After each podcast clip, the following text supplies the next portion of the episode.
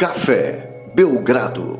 Amigo do Café Belgrado, um podcast especialíssimo hoje com o nosso grande amigo Rodrigo Alves. Olha, Lucas, vou contar para você que eu tô até emocionado de voltar a receber o Rodrigo aqui. É o hat-trick do Rodrigo, a terceira participação dele no podcast. Pode pedir música, tem isso aqui também, porque estamos falando de um global. E você aí que no último domingo, domingo passado, domingo do Jogo das Estrelas, virou até amigo do Jorge de Sá, Lucas. Como é que é para você receber um global no nosso podcast? Cara, se você tá emocionado, imagina eu, né? Já que você não deixou nem eu participar dos dois primeiros, porque o Rodrigo era muito VIP para mim. E agora, finalmente, aí, agora que eu tive contato com, com a mídia é, mais famosa do mundo, né? Uma das mais famosas do mundo. Tive contato, fiz amizade com Hortência, com, com o Rodrigo, já que ele até me convidou para aparecer no Sport TV, interagir com o Jorge de Sá. Agora, finalmente, aí convidado a um podcast com o Rodrigo Alves. Estou aqui muito emocionado. Olha, Rodrigo, agora falando assim, sem brincadeira, a gente ficou muito feliz com a sua estreia. A gente te conhece, né, de longa duração, assim, e tem sido muito prazeroso ter você no nosso lar, assim. Eu posso falar de coração que abrir assim a TV, ouvir sua voz irradiando na minha sala. Assim, parece uma brincadeira, tem um tom meio jocoso, mas de coração, assim, me, me deixa muito tranquilo de assistir o jogo, assim. Tem sido muito prazeroso. Acompanhei você na, na, na NBA, no NBB e vou continuar acompanhando, tenho certeza que vai ser um grande ano. Como é que tem sido, Rodrigo, para você essa estreia aí, esses primeiros dias de comentarista esportivo de fato da NBA e do NBB? Ah, cara, vocês são, vocês são debochados, mas são muito queridos, né? Muito obrigado aí por mais um convite para participar do, desse podcast maravilhoso que realmente eu sou muito fã e tô felizão de estar de volta aqui. Você devia ter me avisado antes que Nepopop ia estar presente, que eu viria mais bem vestido. Mas de qualquer forma é uma honra e, cara, tá sendo uma experiência, obviamente, muito legal, né? Porque, principalmente por poder me dedicar 100% agora ao basquete. Nos últimos anos eu vinha, até cheguei a fazer algumas participações, mas vinha trabalhando no Globoesporte.com em tempo integral. Agora não, né? Agora, cara, é só ver jogo, estudar e, e ficar pesquisando que nem um louco e a gente gosta, né? O pior é isso, a gente gosta desse negócio. Então tem sido uma experiência bem legal. Claro que ainda estou buscando ali a melhor logística, porque tem muita coisa envolvida né, numa transmissão. É, é a pesquisa, é a estatística, é o Twitter, é o microfone, é a cadeira, é um monte de coisa ali para você se preocupar. Então, às vezes ainda fico meio perdido ali, mas tem sido muito bacana e a galera tem ajudado muito lá também. Estou muito grato, tá, tá bem legal. Uma coisa que está me deixando um pouquinho preocupado nessa sua ascensão meteórica, Rodrigo, é o programa Dois Pontos. É, eu tô com medo de do Dois Pontos ficar para trás. Me deixa tranquilo aí, vai continuar como a gente nesse formato, esse mesmo duração, é, semanalmente, também com aqueles dropzinhos durante o jogo. Dá para a gente ficar tranquilo quanto a isso? Não, pode ficar 100% tranquilo, porque o Dois Pontos está muito de pé, continua igualzinho. E inclusive até a gente tem planos de avançar no dois pontos, né? Assim, fazer coisas Opa. mais legais no playoff. E até nessas conversas com o Sport TV a gente ainda vai discutir né, formatos e a gente vai. A nossa redação vai mudar, né? Fisicamente, a redação do Globoesporte.com vai migrar para o mesmo lugar onde é a redação do Sport TV. Então, isso vai ser ali, não sei, daqui a alguns meses, talvez nessa temporada ainda. Então a integração deve aumentar mais ainda. Eu estou bem empolgado com dois pontos. O máximo que vai acontecer é tipo eu não dormir de uma segunda para terça, porque às vezes vou estar num jogo segunda noite, e o dois pontos a gente grava muito cedinho. Mas, poxa, isso aí com prazer danado, fazer o programa lá com o Rock e o Twitter também a gente continua. É maravilhoso aquele programa. É, a gente a gente está muito empolgado, cara, eu e o Rock com o programa. O programa é muito legal e a gente certamente vai continuar firme nele. Ó, precisamos trazer o Rock aqui, hein, Rodrigo? Ajuda aí a gente convencer o Rock a vir falar conosco, ia ser um grande prazer receber o Rock também, a outra metade. Você sempre fala assim, né? A outra metade desse perfil. ah, o Rock é meio estrela, né? Não gosta de mentira, né? Não, o Rock é uma gente boa, é só convidar que ele participa, sem problema nenhum. Aí, Lucas, vamos convidar o Rock para o nosso podcast? Eu só queria, realmente, se o Rock vier aqui, eu vou conseguir obrigar ele a falar sobre o Suns, né? Que o NBA 2 pontos eu fui trollado veementemente pelo Rock. E aí tô esperando essa oportunidade aí de obrigá-lo a comentar a temporada maravilhosa do Josh Jackson. Rodrigo, você que trabalha em dupla lá, eu queria até algum, alguns conselhos, porque eu não consigo lidar com o Lucas boa parte das vezes. É difícil, né? Eu saio como repressor. E essa semana ele teve a, a, a pachorra de escrever um longo textão sobre o Santos. Eu li, inclusive. E, e, assim, dizendo assim, já que lá no podcast eu não posso me manifestar, você tá entendendo? Assim, eu fiquei de um cara que não deixa ele exposto, que na verdade eu tô só protegendo, né? Eu tô protegendo ele dele mesmo. Um dia ele ah, vai mas nessa eu nem, eu, é, eu, nem posso te ajudar muito, porque eu e Rock a gente é comportadinho, assim, a gente não tem muita revolta, não. Você realmente está numa enrascada aí para controlar o Lucas, não é fácil. Ó, quem quiser ler o texto do Lucas, está lá no nosso site do Medium. É o Medium barra café com acento em Belgrado.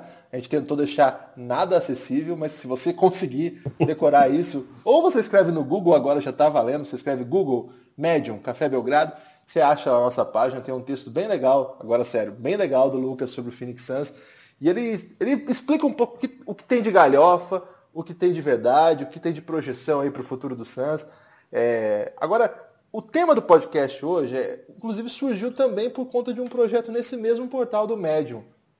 Eu acompanhei já, já há algum tempo o trabalho que o Rodrigo fez. O Rodrigo é, quem, quem, não conhece o Rodrigo de longa data e quer saber um pouco da sua trajetória, chegou agora, ouça o nosso podcast com o Rodrigo chamado Varandão da Saudade. Aliás, o nome foi dado pelo Rodrigo e a gente está usando desde então. É, já, a gente vai para a terceira edição nesse sábado, agora com o Alfredo. É, foi, né? Foi na última edição, nesse sábado com o Alfredo. Já, é, já são três, um com o Bulga, um com o Rodrigo e outro com o Alfredo. Três Varandão da Saudade, né? É, eu não sei qual é o plural de varandão, varandões da saudade. Varandões. É, três varandões da saudade já. E, e lá o Rodrigo conta toda a sua história. Mas das suas diversas histórias que a gente contou lá, todas foram ligadas ao basquete, né? A cobertura esportiva desse esporte que a gente ama tanto. Só que, concomitante a isso, o Rodrigo também tem uma, pelo menos uma grande paixão aí que sobre o qual ele não tem o menor pudor de, de falar sobre e que também já se dedicou longamente a pesquisar, a viver também culturalmente, que é a história da cultura punk. Claro que não só dessa região, mas especificamente nós vamos falar hoje da região ali da Bay Area, a, a região onde está situado hoje o grande time da NBA do momento, a região ali de São Francisco, Oakland, Berkeley, região da Califórnia onde os Warriors dão esse baile de basquete aí já pelo menos há 3, 4 anos. E aí, assim, eu vou falar a verdade para vocês. Eu queria trazer o Rodrigo de volta para o nosso podcast. Eu queria também falar um pouco desse grande trabalho dele relacionado ao punk. E eu queria também é, poder discutir um pouco essa questão especificamente da, dos, dos, do Golden State Warriors, que é mais do que uma grande franquia de basquete. Eles têm assim um, uma percepção de NBA que é outro patamar, assim, é outra coisa, é um tipo de franquia que não existe, assim, eu acho que não tem equivalente ela tem, eles, é uma franquia que tem uma participação ativa na política dos Estados Unidos, é, tem uma percepção de o que é a, a posicion, posicionamento político dos seus jogadores, da sua comissão técnica, da sua direção. E a gente conversando antes, acho que muito isso tem a ver com a própria cultura ali política, artística da, da região. E o Rodrigo, ano passado, 2017, ele fez uma viagem temática. O Rodrigo fez viagens temáticas já sobre basquete, a gente até contou isso lá no podcast do Varandão com ele, mas uma viagem especificamente temática do punk na Califórnia, né, Rodrigo? Foi isso que aconteceu? É, foi isso, cara. O punk é um. Punk rock é um, um hobby, né? Que eu tenho, assim, uma paixão musical, né? Como todo mundo tem suas paixões musicais. E já cheguei até, é engraçado, né? Eu lembrei agora, a ter um site muito antes do rebote sobre, sobre punk rock, chamava Planeta Hardcore. Mas era mais das bandas de hardcore de Nova York, assim, um outro tipo de hardcore. Mas enfim, isso aí não vem ao caso. É, essa viagem que eu fiz agora no ano passado, em agosto, era uma viagem que a princípio seria só para ver alguns shows, assim. Eu estava juntando uma grana já para fazer uma viagem de férias e nunca tinha ido para a costa oeste dos Estados Unidos. E aí fui ali para Califórnia, para São Francisco e Los Angeles, para ver alguns shows de algumas bandas da cena ali que eu gosto muito e que raramente vêm ao Brasil. E acabou virando uma viagem maior que isso, porque eu acabei mergulhando ali na, nessa questão também política daquela região, histórica, social. Tem muita coisa que me interessa ali nesse sentido mais social e, e é uma região muito rica nesse aspecto. E eu acho que tem muito a ver com essa cultura dos times locais ali, principalmente o Golden State, que fica ali em Oakland. Para quem não sabe, é, eu fiquei hospedado em São Francisco, mas fiquei indo muito para Oakland e Berkeley. São duas cidades irmãs ali, uma grudada na outra. Tem uma avenida Telegraph que corta as duas cidades de norte a sul. E, e o, o, o Golden State joga em Oakland, né, na, na Oracle Arena. E aquela região toda ali é uma região muito progressista politicamente. Eu não vou nem usar aqui esquerda, porque acho que esquerda e direita são conceitos que estão ficando meio ultrapassados aí. Mas tem um, tem um histórico ali muito forte de luta por direitos civis, o movimento hippie foi muito forte ali nos anos 60. Então é, é impossível não ser contaminado, no melhor dos sentidos, por essa cultura que impera ali naquela região. E eu acho que muita coisa do que a gente vê no Golden State hoje em relação a posicionamento político sobre o Donald Trump. A gente está com um gancho bom agora para falar disso, que daqui a alguns dias o Golden State vai jogar em Washington e seria a visita à Casa Branca, né, como acontece tradicionalmente com os times campeões. No ano seguinte, quando você vai jogar em Washington, você é recebido na Casa Branca.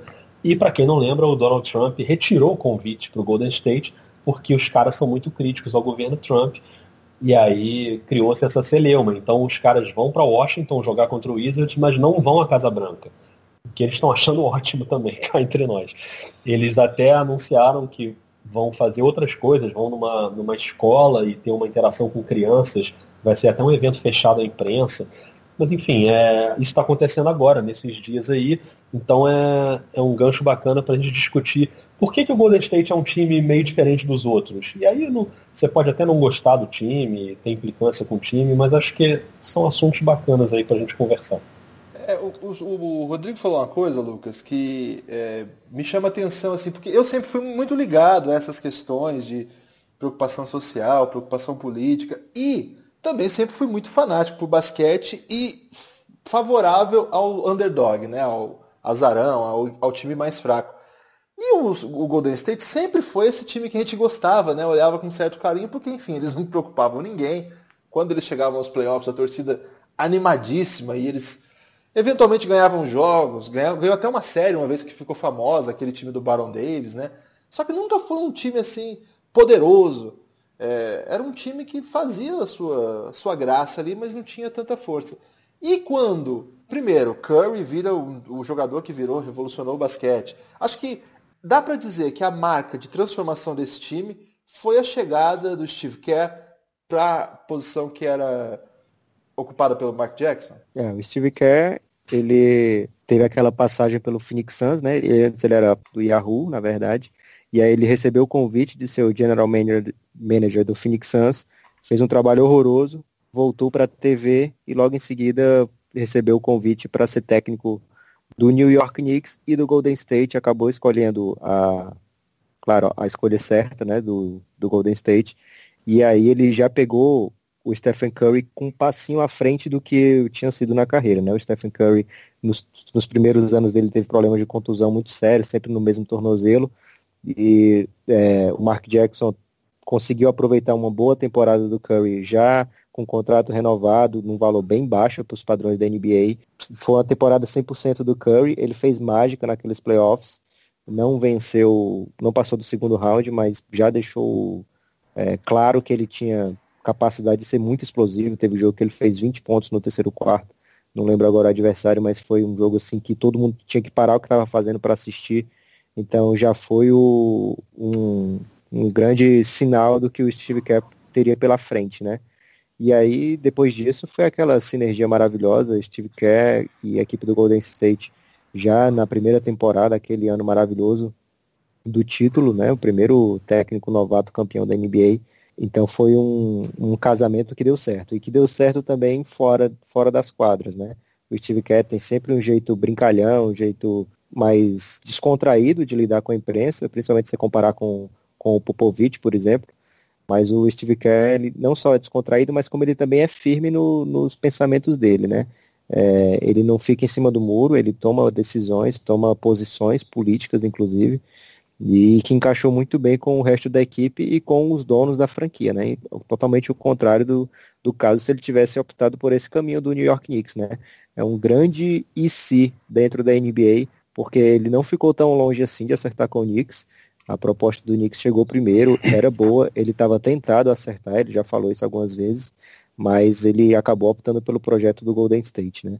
É, sobre o Rodrigão, essa viagem maravilhosa dele aí, é, eu queria que ele falasse o que, que, ele acha que vai acontecer na temporada que vem, né? Que é a última do, do Golden State em Oakland, e depois eles vão para São Francisco, né? Saber se o Rodrigão passou por lá, se eles já estão começando a ficar temerosos com isso, já estão mais chateados, e também o outro lado, né? A expectativa do pessoal de São Francisco recebendo finalmente o Golden State para jogar por lá. Pois é, cara, só antes de, de, comentar isso que você falou sobre o Steve Kerr, eu acho que ele se encaixa muito bem também, não só no, no time e com os dirigentes locais ali, que são que pensam também bastante como ele, como ele se encaixa muito bem nessa cultura política da região.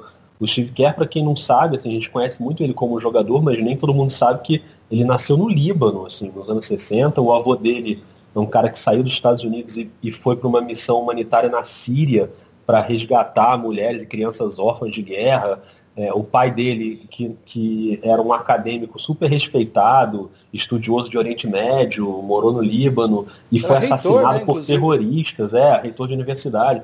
Foi assassinado com dois tiros na nuca quando estava no escritório dele, morto por terroristas de um grupo, daquele grupo que depois viria a ser o Hezbollah. E, enfim, é, ele, ele tem uma alma política, ele, ele carrega um, um, uma carga política que ele traz para a vida dele até hoje. Por isso que ele se posiciona o tempo inteiro. Agora, quando teve o um massacre na escola da Flórida, ele fez uma crítica muito forte ao Trump, né, dizendo que o governo dos Estados Unidos não está preocupado com essa questão do controle de armas. Né, ele sempre tem declarações muito fortes. Mas voltando ao tema que o Lucas levantou, é, foi curioso isso, cara, porque eu não sei se eu dei azar ali ou se eu realmente fiquei com uma impressão meio diferente, assim de que o Golden State Warriors não é o time queridinho dali da região, entendeu? Eles falam muito no Oakland Raiders, no 49ers, ali aqueles times mais do, da NFL, né? Ali na BR, eu lembro que eu fui a uns dois ou três almoçar assim, né? Num restaurante ou num, num bar mais temático de esportes, e é, é NFL de cabo a rabo. E tudo bem que eu também eu tava numa época lá que não tava rolando NBA. E então talvez tenha pesado um pouco isso. Mas até nas paredes, assim, eu lembro que eu achei uma camisa do Draymond Green, assim, numa parede, num cantinho, sabe? Era a única peça de decoração.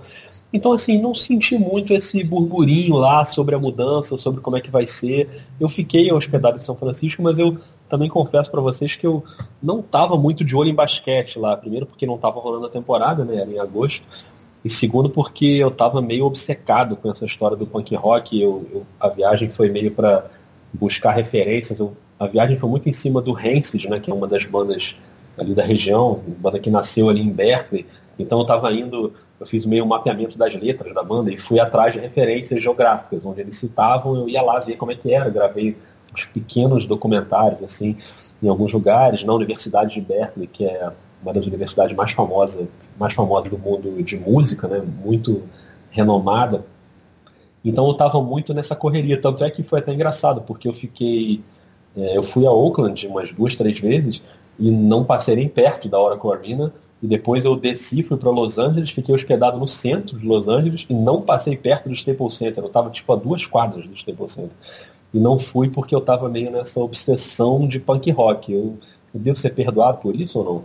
Ah, eu acho que é totalmente perdoável. Eu, eu também entro numas vibes assim que eu dou umas mergulhadas alucinantes assim e esqueço o resto do mundo. Eu acho que, inclusive, Rodrigo, dessa história, antes da gente continuar falando do Golden State Warriors é, e desse grande momento da franquia, da cidade, tem uma, uma situação ali que eu só fiquei sabendo lendo, lendo os textos é, que você produziu, né? Para quem quiser acessar, tem o Medium do Rodrigo. É Rodrigo Alves Medium, é, no Google e ele te leva para lá. É, tem, um, tem um nome o projeto, né, Rodrigo, que você batizou assim, como é que chama mesmo? É, o Punk na Califórnia. Se você botar no Google Punk na Califórnia Medium, é, você já acha logo no Google. E ali eu reuni, são cinco capítulos. Tem a parte do Rancid, tem um capítulo do 924 Gilman, que é um clube muito conhecido, que foi o berço de todas essas bandas lá, Rancid, Green Day, é, dessa cena mais da Bay Area. Depois tem as ruas de Los Angeles, que aí é mais a cena dessas bandas tipo NoFX, Pennywise, Bad Religion, Leg Wagon. Um festival que eu fui lá também, em São Bernardino, enfim, tem o material tá todo lá nesse, nesse médium. É, eu realmente recomendo, se você gosta de música, assim, não precisa nem gostar de rock especificamente, nem especificamente ainda do punk rock californiano, mas se você gosta de música, de cultura musical, vale muito a pena, assim, recomendo ardentemente a leitura. E lendo essas matérias, eu vi todos os vídeos também, o Rodrigo mostrando um talento ali é, que ele costuma esconder. Também mostrou esse talento aí na edição do nosso vídeo lá, queria parabenizar o Rodrigo e agradecer a força que ele nos deu. E ali o Rodrigo entrevistou um gerente, coordenador, funcionário relevante é, de uma gravadora, um selo, né, independ... não era independente, né, um selo é, de discos de punk rock dos anos 90. E no meio dessa entrevista ele saca do bolso uma carta, olha só, Lucas, que ele trocava com o cara quando era o jovem Rodrigo lá do Rio de Janeiro, ávido por novas isso, músicas. Hein? E ele, olha, ele se correspondia, o jovem Rodrigo, entre um basquetinho e outro, se correspondia com um figurão, dá para dizer um figurão, um nome, nome relevante é, do punk rock californiano, para pedir discos, novidades, né? Olha, olha isso. Cara, de pau, hein? Isso é não, para comprar, não era Não, ele comprava. Para comprar. Mas isso aí é o seguinte, esse cara é o Chris Applegram, que, é o, que era presidente da Lookout Records, que era a gravadora mais importante daquela região ali, tem a Alternative Tentacles também, que é do, do Diallo Biafra, vocalista do Dead Kennedys, que é uma banda super importante. Mas a Lookout foi a gravadora que lançou o Green Day, que lançou o Rancid, que lançou essas bandas todas que depois estouraram.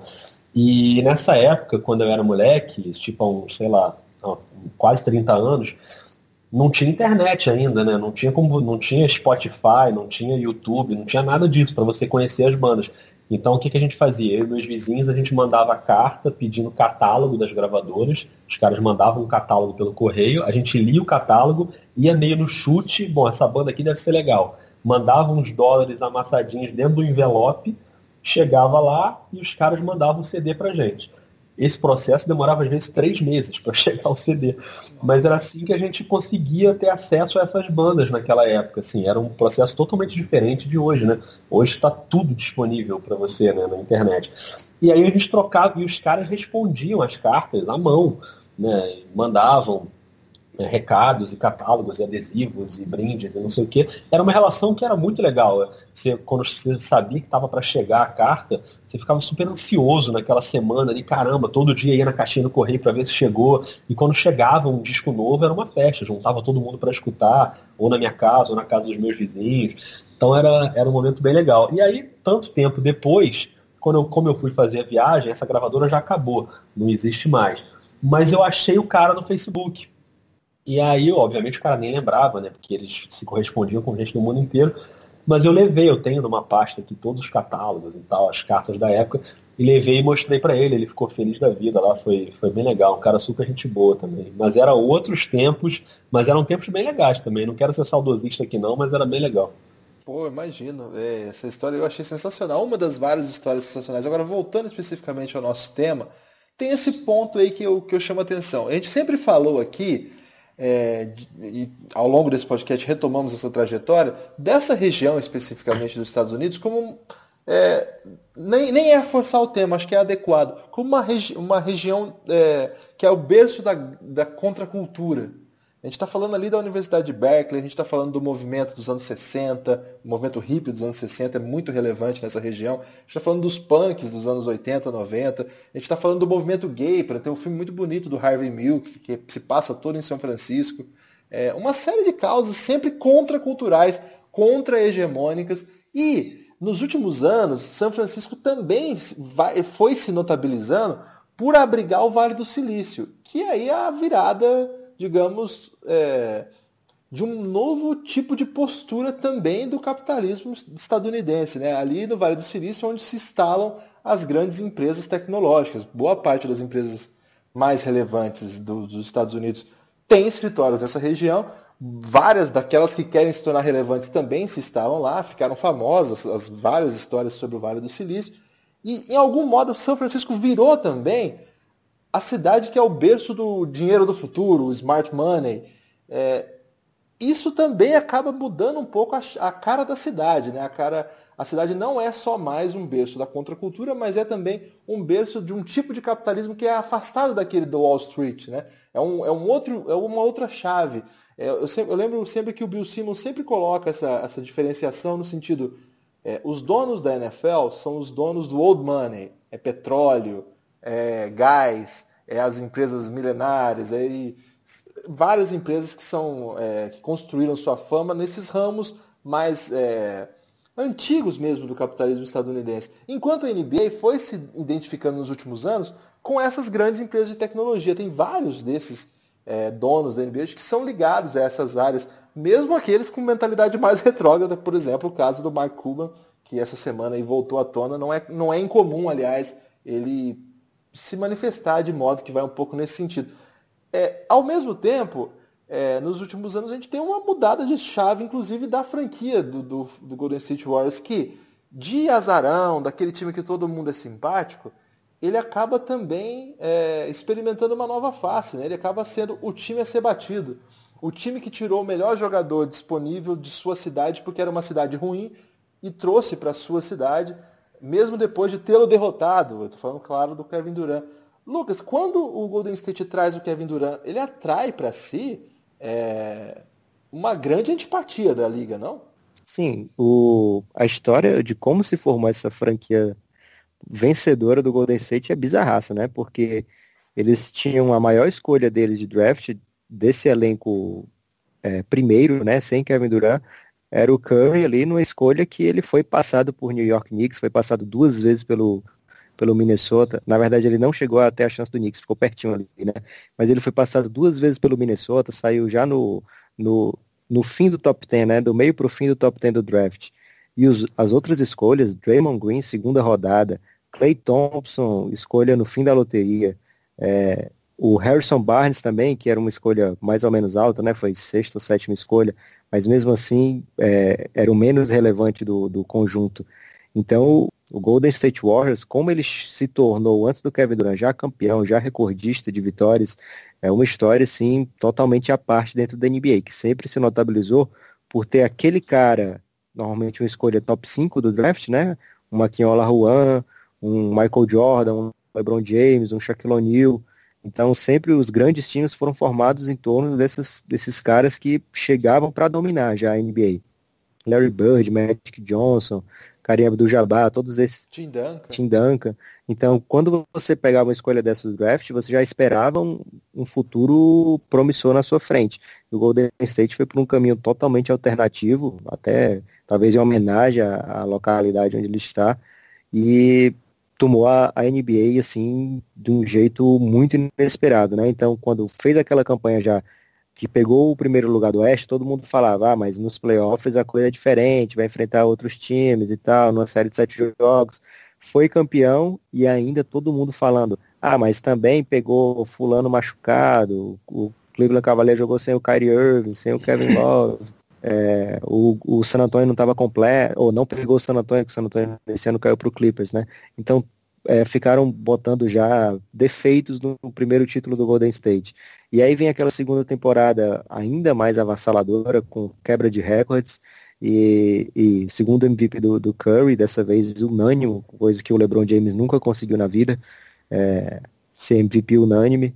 Então, é, jogou ainda mais o Golden State lá para cima. A essa altura, ele já não era aquele time tão queridinho assim, né? Já tinha porque quando você ganha, não tem jeito, cara. Se você, se você ganha, você tem hater, vem junto no pacote, não, não, não dá para você ser querido e ser campeão.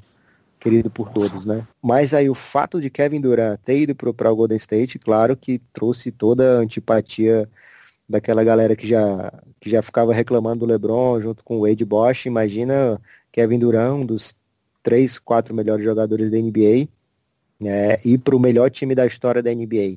Parece até uma covardia e realmente é quase uma covardia, mas a NBA é muito adaptável, né? Então você veja agora times que são que já se montam baseando-se nesse elenco do Golden State, né? não tentando emular o que o Golden State faz, mas sim procurando alternativas para diminuir as chances de, de, de ser varrido. De, e eu, eu não duvido que o Golden State não seja campeão. Claro que eu acho que o Golden State tem tudo para ser o campeão aí por mais dois, três anos.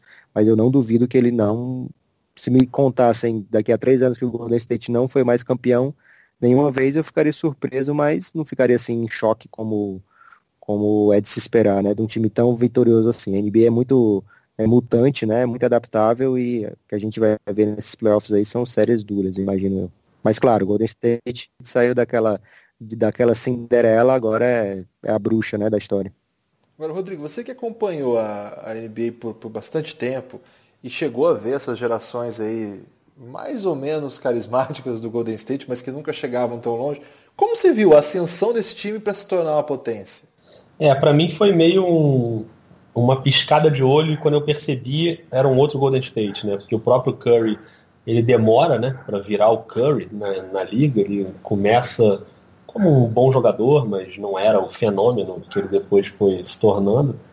E, e o trabalho do Golden State, como a gente já conversou aí, foi, foi muito uma coisa meio formiguinha ali, né? O núcleo do time é todo formado via draft, umas apostas às vezes meio ousadas no draft.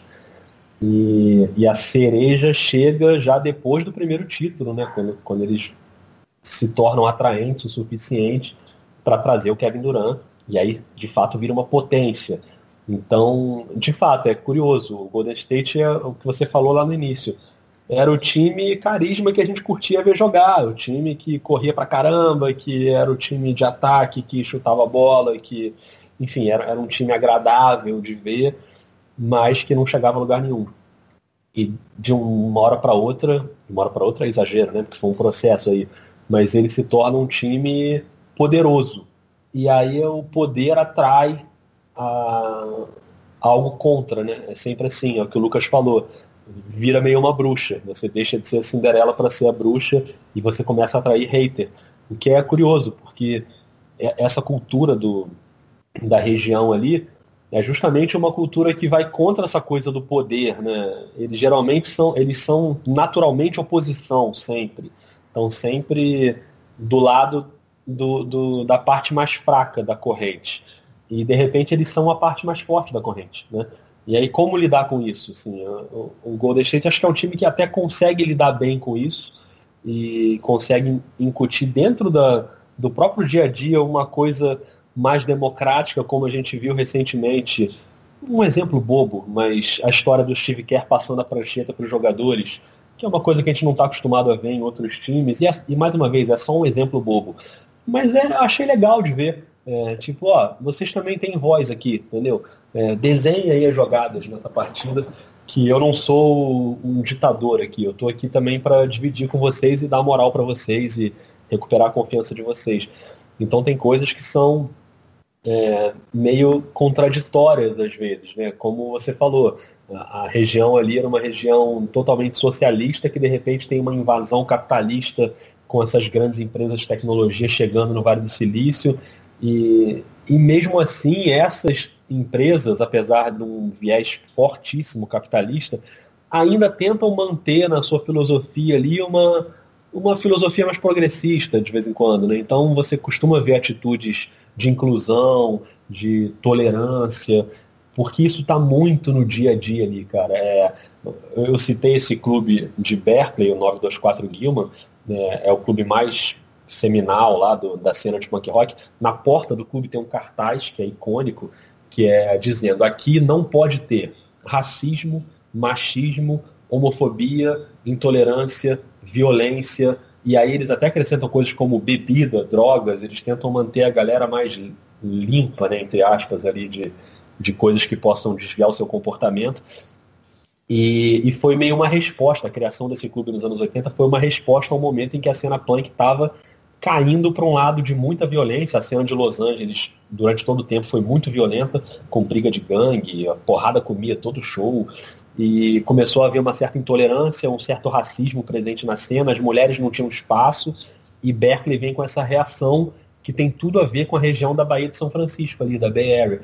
Eu lembro que no primeiro dia que eu cheguei em São Francisco, eu peguei um ônibus para ir visitar algum lugar lá, e do meu lado no ônibus tava uma drag queen é, gravando um vídeo com, com tipo com uma equipe de duas, três pessoas meio amadoras, assim, com umas câmeras, mas com uma música alta e gravando um vídeo dentro do ônibus.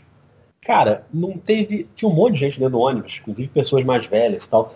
Não tem um olhar de reprovação, um olhar, um nariz torto, um, uma coisa do tipo, tá atrapalhando a minha viagem. As pessoas lidam com a diferença lá de um jeito que eu acho que é invejável, sabe? Que aqui no Brasil, por exemplo, a gente ainda precisa muito aprender a lidar com esse tipo de coisa. Isso graças a figuras que, é, que habitaram essa região, como você citou, Guilherme, o Harvey Milk, né, que é o, para quem não sabe, foi o primeiro cara é, gay assumido a ser eleito por um cargo político na Califórnia, foi vereador em São Francisco, foi assassinado também. Tem um filme né, sobre ele, com com o Champagne, né, que faz o papel dele, se não me engano. Isso, isso. É, então, tem é o Mário Savio, que é um cara que foi um sindicalista que lutou muito por direitos civis e direitos dos trabalhadores e fez um discurso super famoso na, na escadaria lá da Universidade de Berkeley, em que ele faz o discurso e é preso na sequência pela polícia, dizendo que os caras tinham que parar as máquinas se, não, se as condições não fossem dignas. Então essa região tem toda uma. Eles carregam uma, uma uma, essa carga meio democrática, e ao mesmo tempo a cena punk já teve punk nazista, já teve skinhead intolerante, que eles tiveram que combater também. Nem tudo são flores, na, entendeu? Na, na, na, região. Mas eles conseguem reagir muito bem. Quando eu cheguei lá, só para encerrar essa parte, tinha, uma, tinha acabado de acontecer uma semana antes aquela marcha da supremacia branca em Charlottesville, na Virgínia, vocês lembram, de protestos né, contra negros, judeus e gays e tal, e, e os Estados Unidos estavam meio comovidos com isso, e a região lá, os caras estavam num nível de revolta, assim, fazendo contra manifestações, ia ter uma outra manifestação da direita em Berkeley, que também tinha esse risco, estava marcada para um sábado, e eles se mobilizaram de um jeito que a direita desistiu de fazer a manifestação, porque sabia que a resposta ia ser muito forte dos, dos caras da ala mais progressista. Então, assim, eu, eu eu me identifico um pouco com essa, com essa corrente mais progressista, fiquei muito feliz de ver como que na prática, no dia a dia, isso acontece. É você sair do metrô e ter um cara panfletando, te dando ali, ó, é, vamos, vamos trabalhar junto aqui nessa reunião do, do Gilman lá do clube, que é um clube com gerido pela comunidade, não tem dono. Então todo mês eles fazem uma reunião da comunidade, eu até mostro lá num dos vídeos, eu consegui participar de uma dessas reuniões. Essa reunião tem tipo um morador de rua lá dentro da reunião pedindo apoio para uma manifestação contra os supremacistas brancos e a comunidade abraça o cara, entendeu? Então, eu achei bonito de ver, fiquei muito feliz, assim, de como a comunidade se entende de uma forma bem democrática. E isso, para mim, pelo menos na minha cabeça, posso estar meio louco, mas na minha cabeça isso se reflete nas franquias, no Golden State, por exemplo. E, por coincidência, caiu ali um Steve Kerr, que é um cara também muito com esse pensamento. Tem uma entrevista do Bob Myers, que é o, general manager do, do, time, ao Adrian Wujo, o famoso jornalista agora da ESPN, em que ele de fato ele até ele menciona isso, que um dos papéis que ele atribuiu a si mesmo quando assume a equipe é de fato dar a possibilidade para que os jogadores tivessem voz. Acho que muito marcado por isso que o Rodrigo falou mesmo, acho que está muito presente isso. E aí eu, me, eu lembro de uma outra história que um tempo atrás quem me contou foi até o técnico do Flamengo, José Neto, quando ele acompanhou o Rubem Manhano para fazer visita de jogadores na NBA. O Neto era auxiliar do Manhano. Eles viajaram juntos para ver é, como é que estavam os brasileiros lá e tudo mais. E na época o Thiago Splitter jogava em San Antônio. É, e ele me contou uma, um caso que eu fiquei assim, eu fui para casa pensando, gente, mas que sentido que faz isso? Que o Popovich, ele, ele presenciou o Popovich chegar para os caras e falar assim, o que, que vocês estão achando da guerra da Síria? E aí os caras ficaram meio confusos, não sabem responder o número. Ele falou assim, vamos lá, todo mundo para a sala de vídeo. E passou um documentário da Guerra da Síria, num dia de treino. Que isso, assim. É. E aí eu vi uma entrevista recente de alguém, eu acho que provavelmente o Draymond Green, mas eu não tenho certeza. Mas algum dos jogadores do, do Phoenix do Phoenix Suns, desculpa, Lucas. Não tem esse tipo de jogador no Phoenix Quem dera, cara. Pode errar mais vezes que pelo menos fica na imaginação. Alguns dos jogadores do Golden State contando um caso similar praticado pelo próprio Steve Kerr. E claro, foi, foi treinado pelo Popovich. Popovich também é um personagem atípico, né? Um, um, pouco diferente. De tudo isso que nós estamos falando é uma, uma, versão que mora, sei lá, 20 e tantos anos no Texas, tem uma formação militar, é, ele não é um eixo da contracultura, não é nada disso. Mas também é um, é um, é um ícone assim, do, de um pensamento original, assim, de um modo de conduzir as coisas mas que influenciou muito o Steve Kerr, né? E de fato, assim, o Steve Kerr tem essa prática também, diz que ele passa vídeos sobre questões políticas, é, indica textos, faz com que os jogadores se pronunciem. Tem no YouTube uma entrevista do Steve Kerr contando vários casos como esses. É, em uma palestra que ele dá numa universidade, é Pepperdine, é, é lá, Rodrigo? Pepperdine? Não, não tenho certeza. É, mas eu, eu, eu, se alguém, depois, se alguém tiver interesse nisso que eu estou falando, me manda no Twitter ou Café Belgrado que eu recupero aqui, eu tenho no meu histórico. E tem também é, um discurso que até ficou famoso quando o Draymond Green, quando o time do, do Golden State vai a enfrentar o Boston, e o Draymond Green vai a, ali na. Ali é o, é o, cinturão das grandes universidades, né? as mais tradicionais dos Estados Unidos estão ali. E ele vai em uma delas, agora não sei se é Harvard, mas é uma delas. E faz um discurso também muito político, muito marcado pelo, pelo fato de que os jogadores devem ter voz. E ele diz o seguinte: é, o tempo todo, quando alguém me diz. É, nem tinha ocorrido aquele caso ainda da jornalista da Fox que mandou o LeBron se calar e driblar, né? Mas ele falou assim: toda vez que alguém questiona o fato de um jogador querer comentar sobre assuntos que não são do basquete, eu respondo. Ele fala né, nesse, nesse discurso. Vocês não falam o tempo todo sobre basquete sem nunca ter jogado nada? Por que, que eu não posso falar sobre outras coisas? Né? Ficou uma fala famosa, assim. Mas de fato é um time repleto de personalidades ali, de, de personagens, que são um pouco mais do que o jogo, mas eles são muito diferentes entre si. Lucas, você que acompanha muito rede social, é, eu não sei se você segue todo mundo, mas com certeza em algum momento você, você percebeu a personalidade de cada um. É bem diferente, né? Por exemplo, o Curry é esse pai de família mais tradicional, simpático, propaganda de manteiga. O, o Draymond é o grande líder que arruma briga com todo mundo, quer ser uma figura forte. O Clay Thompson é aquele cara meio perdidão. Como é que você analisa esses caras, esse elenco, olhando a personalidade de cada um, né? Inclusive o Kevin Durant, que tem uma personalidade, uma personalidade bem específica também, né? É, o Kevin Durant é o, é, nas redes sociais ele tem muitas personalidades, né? Ele tem essa, ele tem essa capacidade aí de, de assumir diversas identidades e que ficam se elogiando entre si. Então ele é mais difícil da gente analisar, né? É, o, o Draymond Green nas redes sociais também, ele já teve, andou dando umas liberdades por aí, que ele disse que tweetou sem querer, mandou uma DM sem querer. Ainda bem que eu não tenho Instagram, não corri o risco de ver aí os nudes do Draymond, do Draymond Green. Mas é, isso que você falou é pura, é, pura realidade. A gente não vê jogadores de muitas franquias por aí se expondo do tanto que o, os jogadores do, do Golden State se expõem, né? É, essa, esse convite do Trump, por exemplo, quando ele retirou o convite, todos os jogadores, os principais, já tinham dito que não iriam, porque teve o convite inicial, eles já tinham dito que não iriam pelas redes sociais, mas não recusaram formalmente, né? E quando já estava meio decidido que não, que eles não iam querer ir, o Donald Trump vai lá e anuncia que cancelou o convite, que não vai convidar. Mas é tipo eu convidar, eu dizer que eu deixei de convidar o Stephen Curry para o Phoenix Suns, porque ele já não ia mesmo. Então não, não tem muito sentido esse cancelamento do convite do, do Trump. São jogadores que, que, se você comparar aí com outras grandes estrelas, por exemplo, a maior estrela do, do basquete do mundo é o LeBron James. Ele recentemente ele se meteu nessa com o Trump, né? É, ele começou a dar realmente. Ele sempre se posicionou contra, contra causas que ele acredita firmemente, mas ele não é aquele cara que dá a opinião dele sobre qualquer assunto. Ele é um cara que é muito reservado com a imagem dele, né? Ele, ele sempre cuida do maior patrimônio que é a imagem dele. Ele ganha dinheiro em cima da imagem, então ele sempre tratou muito bem da imagem dele. É, muitas vezes ele usa outras pessoas para conseguir reivindicações dele perante a imprensa, mas ele sempre pro, se protegeu. Mas para ser justo com ele, ele sempre se posicionou firme em causas sociais. Isso aí não dá para negar mas outras grandes estrelas raramente se envolvem com, com casos desse tipo, né?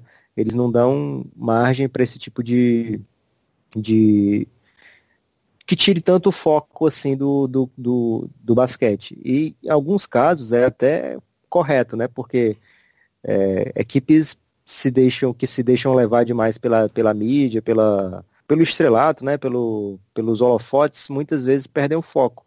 Já o Golden State, é, além dele ser essa equipe moderna no sentido de, de estar sempre do lado, que eu também concordo com o Rodrigo, lado certo das coisas, eles também já são uma equipe de millenniums, né? Pode dizer assim, porque eles são, eles são todos equipados com a capacidade de, de conviver, interagir nas redes sociais, é, se expor de, de diversas maneiras e que não afeta o, o, o trabalho deles na quadra. É impressionante o que esse time joga, o que esse time é coeso, que esse time, é, mesmo quando está faltando Kevin Durant ou está faltando Stephen Curry, eles são favoritos para ganhar partidas. Isso é quase bizarro, né? O, faltando um, um dos três melhores jogadores do planeta e mesmo assim a chance deles ganharem é imensa. É, porque eles têm uma cultura, têm um, um, um estilo e eles seguem aquele estilo à risca, né? Dentro das, das quatro linhas e também fora das quatro linhas eles conseguem é, expor o pensamento deles, mesmo nas diferenças aí que o Guilherme falou, que eles têm entre si. O Stephen Curry é um cara tipo de família, assim, sempre tá do lado da mãe, do lado da esposa, do lado do pai, é, leva a filhinha pro levava, né? Agora acho que ele tá querendo expor menos a, a, a filhinha dele, que eu esqueci o nome, mas é, é linda e é para todas as, as entrevistas pós-jogo naquelas finais de 2015 é, ficou muito famosa. E aí acho que ele aí acabou recolhendo um pouco a filha para não expor tanto a imagem dela. Mas é um cara totalmente família. Já o Draymond Green, que o Guilherme falou, é totalmente verdade, né? Um cara que se mete em confusão no, num bar aqui, mas que vai dar uma palestra numa universidade top ali, né? Um cara que está em todo. É como ele joga também, ele está em todo canto, né? Ele está tomando conta de toda a área. Então, é uma equipe que vai marcar a história aí no basquete para sempre pelo jeito pelo jeito que eles foram campeões, né? Porque tinha sempre essa história que na NBA o que ganha título é defesa e apesar da defesa deles ser maravilhosa, realmente foi o estilo de jogo deles do ataque que, que encantou o mundo, que deixou a NBA nessa velocidade toda que está. É como quase todo podcast eu trago um, uma estatística bizarra, Guilherme. Eu vou trazer uma hoje aqui. Ó, oh, não me envergonhe na frente do Rodrigo, hein? Não, ele vai curtir. É só para falar o nome Phoenix Suns e Nash. É, o Phoenix Suns do Steve Nash, ele tinha a maior, o maior pace, né, do aquele dos 7 segundos ou menos da NBA. Ele tinha o era o que tinha mais posse por jogo. E hoje a equipe que tem menos posse por jogo, o Memphis Grizzlies, tem mais posse por jogo do que o, o Phoenix Suns do Steve Nash dos 7 segundos ou menos para você ver o tanto que, que esse estilo de jogo influenciou a NBA, que hoje o time mais lento da NBA joga mais rápido do que o time mais rápido do Nash. Então é uma coisa bem bizarra da gente pensar, mas é o que o, a transformação do basquete, né, que o, como eu falei, é mutante na NBA principalmente e cada vez mais se, ad se adapta. Agora, caminhando aí para a reta final do nosso podcast, eu queria, Rodrigo, que você fizesse aí as suas considerações finais sobre esse tema que é, eu queria ouvir uma palhinha do Rodrigo, será que rola? Uma, uma, uma música, você quer dizer? É, um, um, refrão aí que ele ouviu. Que isso? Você constrangeu nossos convidados agora? É completamente sem noção, né? Não, eu tenho certeza aí que ele ensaiou muito. Não, o Popop que... acha que ele acha que punk rock é tipo bossa nova, que eu posso pegar um violãozinho é, aqui ele... e cantar tranquilamente. Não é assim não, amigo. Ele Precisa de muito caos para dar uma palhinha de punk rock. A gente faz um barulho aqui. ô, ô, Rodrigo, você desculpa o Lucas, é que ele tá num momento muito difícil que ele me confessou que ele entrou numa academia muito chique agora e que é tem é aula mesmo? de zumba. Que a esposa... A esposa dele não deixa ele fazer zumba. No meio bloco da Marília. Ele acha, ele acha que é por ciúmes dela. Mas eu tento convencê-lo que na verdade não é isso.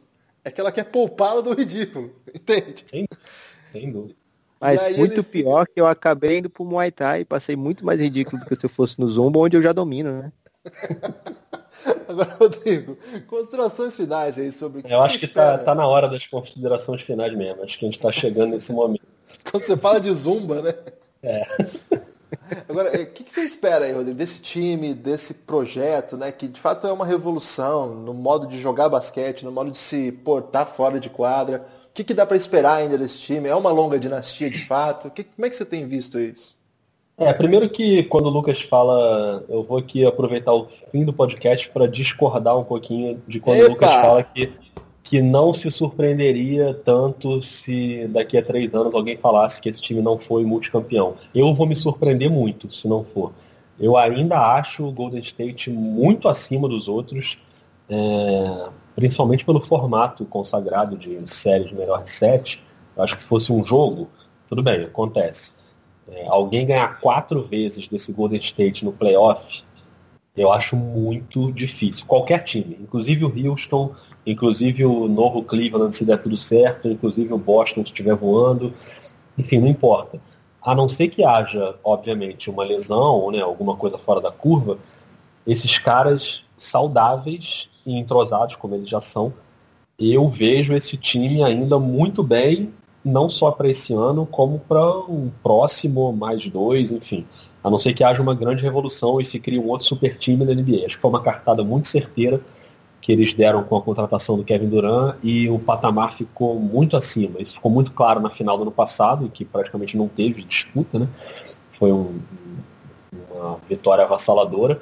É, não foi no ano anterior porque perderam o Draymond Green, aí criou um, um equilíbrio ali e o LeBron você tem que respeitar, né? Porque um, um gigante que ele fez foi épico há dois anos, né? Antológico. E tomara que aconteça mais vezes, porque é bacana você ver coisa mais competitiva. Mas no, no terreno esportivo, eu vejo um futuro muito tranquilo para o Golden State na, na sequência aí da NBA. No terreno fora da quadra, eu fico bem feliz também de ver que não só o Golden State, como Aí eu não vou nem dizer franquias, mas pelo menos outros jogadores se sentem à vontade, a gente citou alguns aí, o LeBron é um bom exemplo, para se posicionar socialmente, para se posicionar politicamente, e eu acho que a própria NBA estimula um pouco isso, não as claras, mas estimula no sentido de que ela mesma toma atitudes mais progressistas, no, no sentido de você ir para um caminho de tolerância, de igualdade. A gente teve agora recentemente esse escândalo aí do Dallas Mavericks, na reportagem da Sports Illustrated, mostrando um ambiente totalmente corrosivo com as mulheres que trabalham na franquia, com assédio sexual, com, enfim, uma série de denúncias gravíssimas. E a NBA imediatamente, depois do, do, do, lançamento da matéria, ela cria uma, um canal, né, um canal de comunicação para qualquer funcionário ou funcionária de franquia fazer denúncia anônima sobre o modo de trabalho e condições ruins de trabalho, não necessariamente assédio sexual, mas também assédio sexual, porque se tudo isso acontece dentro do Dallas Mavericks, a gente não pode ser ingênuo de achar que o Dallas Mavericks é uma ilha da intolerância dentro da NBA. É claro que isso pode acontecer em outros lugares, não só na NBA, mas em qualquer empresa do planeta. Né? Isso é uma realidade hoje e há muito tempo muito forte, que as mulheres costumam sofrer demais no dia a dia. Então, que bom que a NBA imediatamente se posicionou. A NBA faz umas lambanças também de vez em quando, não, não é uma liga perfeita, mas eu acho que esse esforço de tentar alinhar o seu discurso, pelo menos, com uma coisa mais progressista, eu fico feliz. E é algo que eu falei lá no início, eu espero que esse debate não caia na polarização política de direita ou esquerda, como se a igualdade, a tolerância e o respeito ao outro fosse uma questão de esquerda ou direita. Eu, não consigo compreender que determinada corrente política ache que você tem que desrespeitar o outro. Eu acho que não é isso, é uma questão de, de posicionamento pessoal. Então, eu acho que a, o governo do Donald Trump levou esse, essa questão da intolerância para um nível tão bizarro que as instituições se sentem mais à vontade de atirar de volta. E aí eu estou usando a palavra atirar aqui como uma provocação no momento em que se discute tanto a questão das armas nos Estados Unidos. Mas eu acho que o momento é ruim, e aí o Brasil está junto nessa, né? O momento aqui é muito ruim também nesse aspecto, mas eu fico feliz que esse esporte que a gente gosta tanto há algum tipo de reação em algumas camadas da sociedade, em algumas instituições, em alguns jogadores. Tomara que continue assim, tomara que cresça e tomara que surja alguém para encarar esse Golden State na quadra aí no futuro, porque hoje eu vejo eles ganhando bem nos próximos anos. Não sei o que, que vocês acham.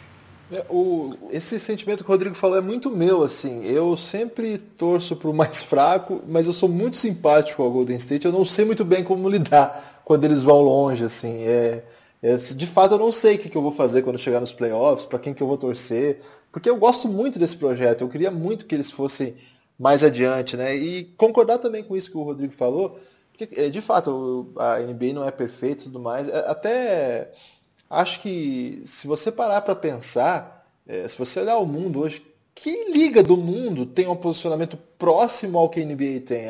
De qualquer coisa. A NFL a gente sabe que não. O beisebol não acompanha. Mas o futebol que a gente acompanha muito, quando que você vai ver a, a Champions League dar qualquer definição? Você acha? Isso é impensável, né? É, a Liga Inglesa, a Premier League, né? A, a, Liga das Estrelas, ou mesmo a Euroliga, ou vem para o Brasil, né? O Campeonato Brasileiro, sei lá, a CBF não é uma liga, mas o NBB.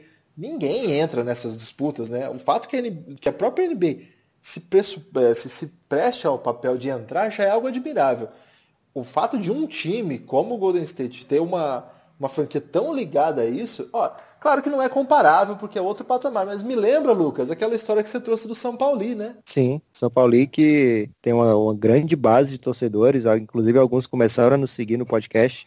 Um abraço pois aí é. para a nação são paulinense. Mas o São Paulo tem essa história bonita. Pesquisem no tem histórias no Medium muito legais também, eu esqueci agora quem escreveu, mas tem um cara que visitou lá São Paulo e que contou tudo que ele viu lá, é, separou o mito da realidade e viu que a realidade era bem perto do mito São Paulo, e realmente uma história bem bacana. É, fica aí então também essa, essa notícia. Um abraço pro pessoal de São Paulo, de fato a gente está se seguindo agora. Mas olha, olha a diferença, né? Olha a diferença, segunda divisão da Alemanha, às vezes terceira, e NBA, né? Maior liga de basquete do mundo, top 3 ligas do mundo, é a melhor, do melhor esporte, então realmente o posicionamento da NBA é louvável e enche a gente de orgulho, né? A gente vê cada história sinistra aí na, na NFL, abusos de jogadores, agressões a, a, esposas, namoradas, que passam praticamente impunes. É, na NBA isso seria uma coisa intolerável, impossível de acontecer o que, que acontece por lá. Lucas, algum ponto final aí que você quer antes de dar o adeus para esse podcast? Só queria agradecer demais ao Rodrigão pela presença no nosso podcast, pelo esse número 3. Esperamos aí que sejam várias participações dele. Cada viagem que ele faça, ele venha contar aqui o que aconteceu, mesmo que ele viaje para para Maringá. Fiz a ponte aérea Rio-São Paulo, aí ele tem que voltar aqui no podcast para contar tudo o que aconteceu nessa ponte aérea aí das as impressões que ele teve da TAM ou da Gol. Então, fica esse convite eterno aí ao Rodrigão. E Guilherme, obrigado por não ter avisado ao Rodrigo que eu ia estar aqui, né? Talvez ele nem aparecesse. e forte abraço e quero ouvir as considerações finais de vocês. Ô, Lucas, só uma coisa. Eu tava na esperança do, do Rodrigo ser escalado para algum jogo do Campo Mourão, que é o mais próximo à minha cidade aqui. Ó, pode acontecer. É, eu acho que Maldade eu... Rodrigo, cara. Não, pô, porque daí eu tive a oportunidade de vê-lo é, brilhando aqui na, na, no norte do Paraná, né? Na, onde a terra é roxa. É, mas acho que não vai rolar, não, viu? Acho que o Campo Mourão não mas tá playoff, se rolar um Mengão contra o basquete cearense, ele pode pintar por aqui, né? Ah, Olha, isso aí vai rolar. Beleza, hein? Rodrigo. Seria maravilhoso. Fica a dica. Ô, Guilherme, eu queria deixar uma dica para vocês nesse Opa. fim, que é o seguinte, para de me chamar, porque se chamar eu venho, cara. Então, às, às vezes, assim, o cara chama meio por educação, né? Não é para aceitar, mas não interessa, eu aceito. Então, eu fico essa dica para vocês. Para de chamar, senão daqui a pouco ninguém mais aguenta ouvir eu falando. E agora, falando sério, agradecer muito a vocês aí, porque, pô, vocês são dois caras que a gente tem se falado bastante, quase que diariamente aí, e eu sei que vocês torcem muito por mim também, assim como eu torço por vocês, e o trabalho que vocês fazem é espetacular, não só no podcast, mas nas coberturas do Twitter também, agora nessa fase nova aí no Medium, é, que venham mais textos sobre o Phoenix Suns e outros assuntos. E, e a gente segue nessa resenha aí, cara. Mais uma vez, obrigado por abrir o espaço e espero que eu não tenha aborrecido ninguém com meus papos de punk rock. Ah, de forma alguma. Aliás, eu volto a recomendar, acessem lá Medium ou Medium é, ponto, Punk na Califórnia e vocês vão encontrar lá. Eu vou postar também lá no Twitter do Café Belgrado agora, né, quando eu publicar junto com o podcast. Vale a pena. Peguem as bandas, joga no YouTube, joga no Spotify. Pô, é uma viagem aí a, a um tipo de, de cultura, um tipo de som. É espetacular mesmo. Vale, vale muito a pena Assistam também os vídeos que o Rodrigo fez. Tem os textos, mas ele fez pequenos documentários, alguns maiores, outros um pouco menores. Mas assim, vale a pena também. É muito legal. Agradecer a todos aí que nos ouviram. Sim, uma hora de podcast dedicado a essa relação entre a cultura e o esporte nessa, na, na região ali da Califórnia, que é tão dedicada a essas causas sociais e que tem tanta história para contar. Agradecer a todo mundo que ouviu. Sigam atentos aí, sigam o Nepopop, sigam o Café Belgrado, sigam o Rodrigo Alves lá no Twitter, mande mensagem pra gente e a gente vai continuar mandando abraço, porque aqui a gente troca abraço pra audiência. Forte abraço.